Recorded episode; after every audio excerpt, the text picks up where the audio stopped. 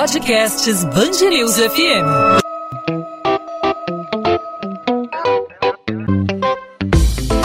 Dois às 20, com Maurício Bastos e Luana Bernardes. Desde o início da semana, os casos confirmados de Covid-19 no Flamengo só aumentam. Até a noite dessa quinta-feira, o rubro-negro confirmou 28 diagnósticos da doença entre jogadores e integrantes da delegação que esteve desde a semana passada no Equador, onde o time disputou duas partidas pela Taça Libertadores da América. Luana. E diante desses casos, né, Maurício, o Flamengo deve entrar com um pedido junto à CBF para adiar o jogo marcado para domingo. A entidade ainda não se posicionou. Dos 19 jogadores que estão entregues ao departamento médico do clube, 16 foram afastados após testarem positivo para a doença. De acordo com o Flamengo, há apenas 10 jogadores do elenco profissional à disposição para entrar em campo contra o Palmeiras, jogo válido aí pela 12ª rodada do Campeonato Brasileiro. E para entender essa propagação e o risco da doença no futebol, hoje nós conversamos com o infectologista José Antônio Posa. Doutor Posa, seja bem-vindo ao podcast 2 às 20, tudo bem? Agradeço pelo convite. Doutor, a propagação da Covid-19 no Flamengo mostra a facilidade de transmissão do coronavírus, né? Por isso devemos ter cuidado e manter o distanciamento social. Mas, na sua opinião, quais os cuidados em específico os jogadores e a equipe precisam ter aí diante dos jogos? Diante das viagens, essas pessoas, né, esses times, eles precisam ter um cuidado ainda maior, né? Pois é, é esses clubes, é, eles sofrem alguns problemas, como, por exemplo, deslocamento para vários locais diferentes, talvez é, a, a, estrutura de treinamento é, os torne mais vulneráveis, porque a gente sabe que o futebol, principalmente, é um esporte quase que exclusivamente de contato e os jogadores não vão poder jogar de máscara, não vão poder evitar esse contato mais íntimo. Então, a gente vê que é realmente uma doença com uma transmissão muito fácil, por mais que os cuidados sejam tomados. Os jogadores estão fazendo testes com frequência, não estão ficando mais em, em espaços, é, em quarto conjunto, por exemplo.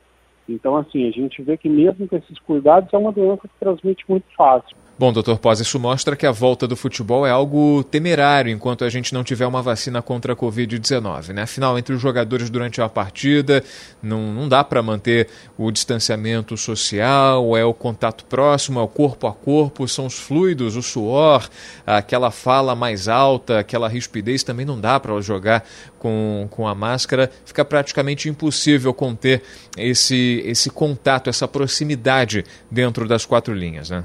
Pois é, e se a gente for olhar retrospectivamente, as primeiras rodadas dos campeonatos brasileiros da Série A, B, C e D tiveram jogos já suspensos por conta de equipes que tiveram jogadores infectados por Covid. Vários jogadores já se apresentaram na pré-temporada com Covid, então alguns deles já se infectaram até antes do do início dos treinamentos mais, mais próximos, assim, talvez esses jogadores que já se apresentaram infectados foram os que terminaram dentro do próprio elenco. É, a gente viu no início, como eu disse, é, partidas de todas as séries do Campeonato Brasileiro suspensas por conta de clubes com 7, 8, 10, 12 jogadores se infectaram. Doutor Pós, a gente não tem informação científica suficiente para falar em reinfecção, mas a gente pode dizer que pelo menos nos próximos três meses esses jogadores contaminados agora, eles vão ter menos chances de testar positivo novamente para a Covid-19? É, ao, ao, conhecimento que a gente tem até agora, é, o, que, o que a gente já notou é que após uma infecção por coronavírus, a gente pelo menos a maioria das pessoas, desenvolve anticorpo e esse anticorpo, nem que seja por um tempo, ele é protetor. Os jogadores, provavelmente, após esse período da infecção viral em si, eles vão desenvolver anticorpo, possivelmente ficarão por um tempo protegidos de uma nova infecção. Agora, por quanto tempo isso vai acontecer, qual o nível de anticorpos que esses jogadores vão ter, isso só mediante exame. E, na verdade, a, a determinação de quanto tempo esse anticorpo é protetor, a gente ainda vai depender de mais estudos para ter essa segurança para esse tipo de resposta. O Flamengo esteve no Equador para jogar duas partidas da Libertadores da América. Quais os cuidados as pessoas precisam ter em viagens como essa, especialmente em viagens mais distantes com o avião aí como meio de transporte? É, as empresas aéreas têm tentado fazer uma, uma cuidado maior com a higienização do, dos aviões. A gente está tendo uma restrição de venda de, de poltronas para tentar um espaçamento é, físico mesmo entre os passageiros. É, as preocupações já que são, na verdade, de qualquer é, é pessoa, que é o uso de máscara, está sempre lavando as mãos usando álcool gel quando a água e sabão não estão disponíveis. É, são cuidados que a gente tem que ter é, quase que diariamente e as empresas aéreas também estão tentando se adequar a essa nova realidade de limitar até a capacidade de, de, de, passageiros por voo. E diante desses casos, como proteger, por exemplo, a equipe técnica? Porque entre os jogadores a gente sabe que o distanciamento social é difícil, né? Mas seria mais fácil proteger o restante da delegação? É, uma coisa que a gente tem que é, pensar também é que, assim, esses jogadores que tiveram um teste positivo agora, é, no jogo anterior tinham um teste negativo e continuaram convivendo com o resto da delegação. Então, provavelmente, a cada rodada de exames que, que forem feitos, a chance de você ter mais jogadores positivos é grande, porque apesar de você está tentando distanciar é, a questão do, do, alojamento em si, de ficar em quartos separados, mas a maioria, da, a maioria das vezes esses jogadores almoçam e jantam juntos com comissão técnica, você tem a preleção é, minutos antes do jogo, que geralmente também está todo mundo reunido, é, você tem atividade recreativa de treino, então, assim, pode ser que a cada nova rodada de exames, os jogadores que estão assintomáticos continuem assintomáticos, mas o exame venha positivo.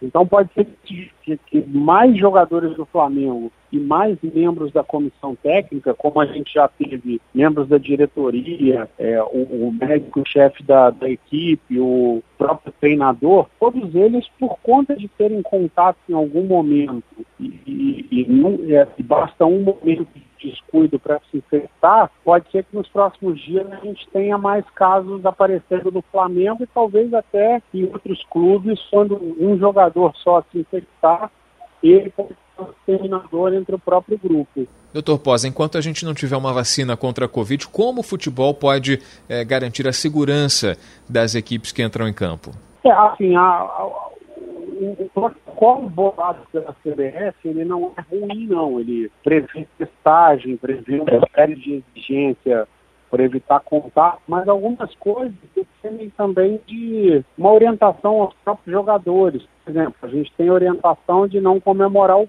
o gol. E aí a gente vê que após o gol, o time todo se abraça. E assim, uma coisa que está dificultando muito nesses casos é que a gente tem muitos, a maioria, na verdade, são casos assintomáticos. Isso mostra como é arriscado o público voltar nesse momento. Aqui, por exemplo, no Rio de Janeiro, a prefeitura autorizou a volta de parte do público ao Maracanã. Esse é o momento certo para a torcida voltar, porque futebol é aquilo, né? É emoção, é difícil não comemorar um gol, né? Especialmente quando é um gol, por exemplo, na Libertadores da América. Então, é, o senhor acha que é o momento da torcida voltar ou é melhor deixar do jeito que está? Eu acho que a questão da, liberação da torcida é complicada porque se dentro do gramado, onde a gente já tem várias medidas de controle, a gente não está conseguindo brecar essa disseminação, imagina isso numa arquibancada, porque eu sempre fui frequentador de estádio e a gente sabe que na hora do gol do nosso time a gente abraça a pessoa que está do lado que a gente nem conhece. Abraça qualquer um, né?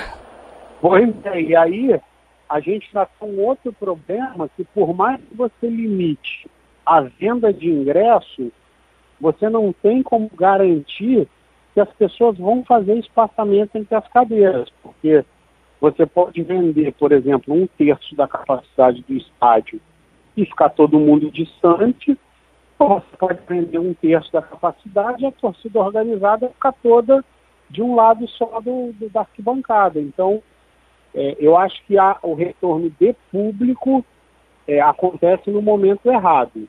O futebol, a gente tem essas medidas para controlar, esporadicamente um ou outro surto pode acontecer, mas eu acho que em matéria de público a gente não tem a, essa segurança, até porque uma coisa é você ter um surto dentro de um clube que você vai pegar 30, 40 jogadores, 10, 15 membros da comissão técnica.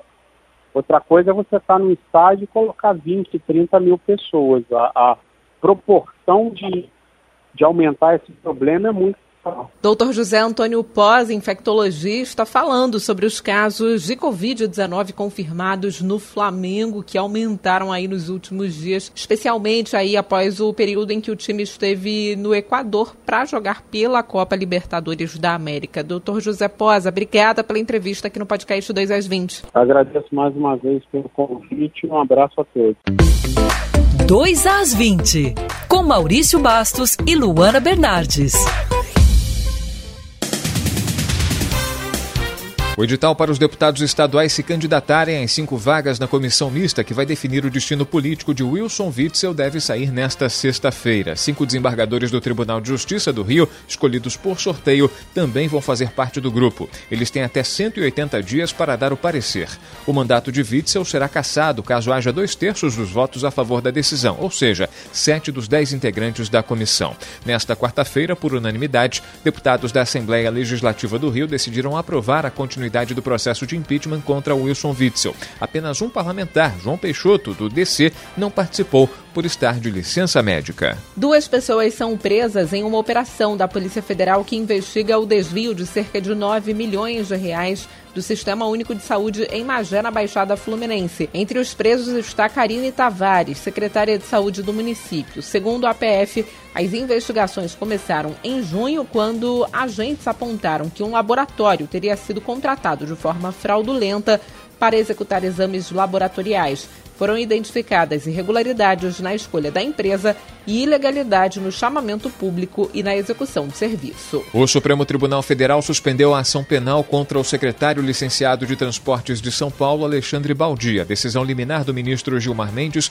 determina o cancelamento até que a corte analise se o caso deve ser julgado pela Justiça Eleitoral de Goiás. O pedido foi feito pela defesa de Baldi, que alega que as acusações se referem a pagamentos relacionados a fins eleitorais. O Ministério Público do Rio Rio entra com um pedido no Supremo Tribunal Federal para que seja analisado com urgência o recurso contra a decisão que autorizou a realização de uma audiência virtual para concessão da licença ambiental do novo Autódromo do Rio que seria construído em Deodoro, na Zona Oeste.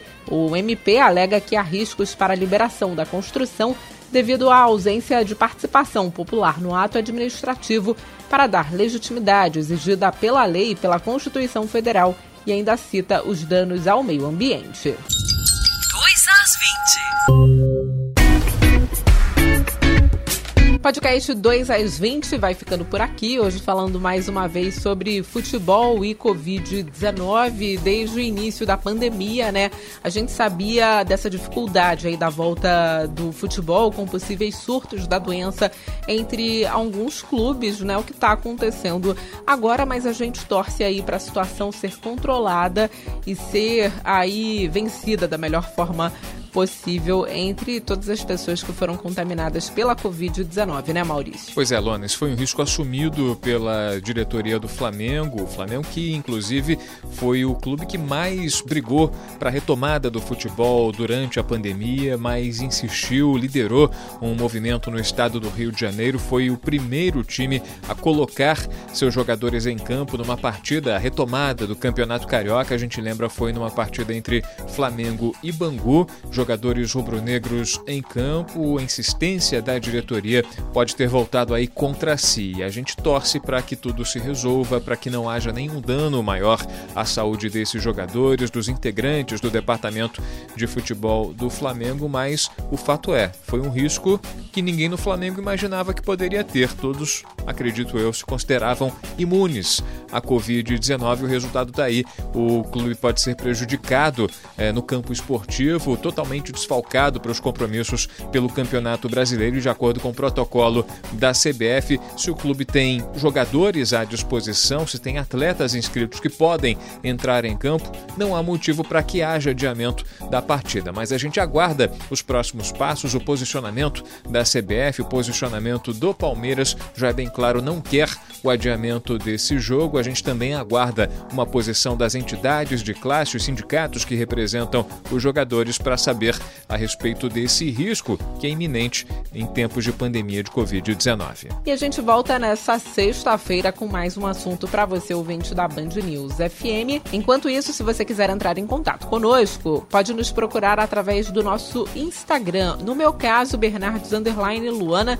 Luana com dois N's, onde eu também falo sobre literatura e no seu caso, Maurício. Comigo, os ouvintes podem conversar pelo arroba Maurício Bastos Rádio, meu perfil no Instagram, onde eu falo sobre história do rádio, sobre rádio em geral e, claro, também sobre o podcast 2 às 20. Pode mandar sua sugestão, pode mandar sua pergunta, a sua crítica, a sua curiosidade, fique à vontade para participar.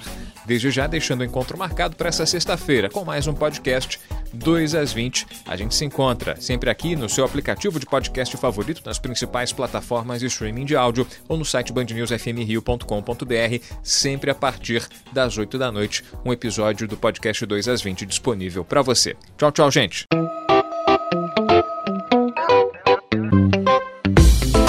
Dois às 20, com Maurício Bastos e Luana Bernardes.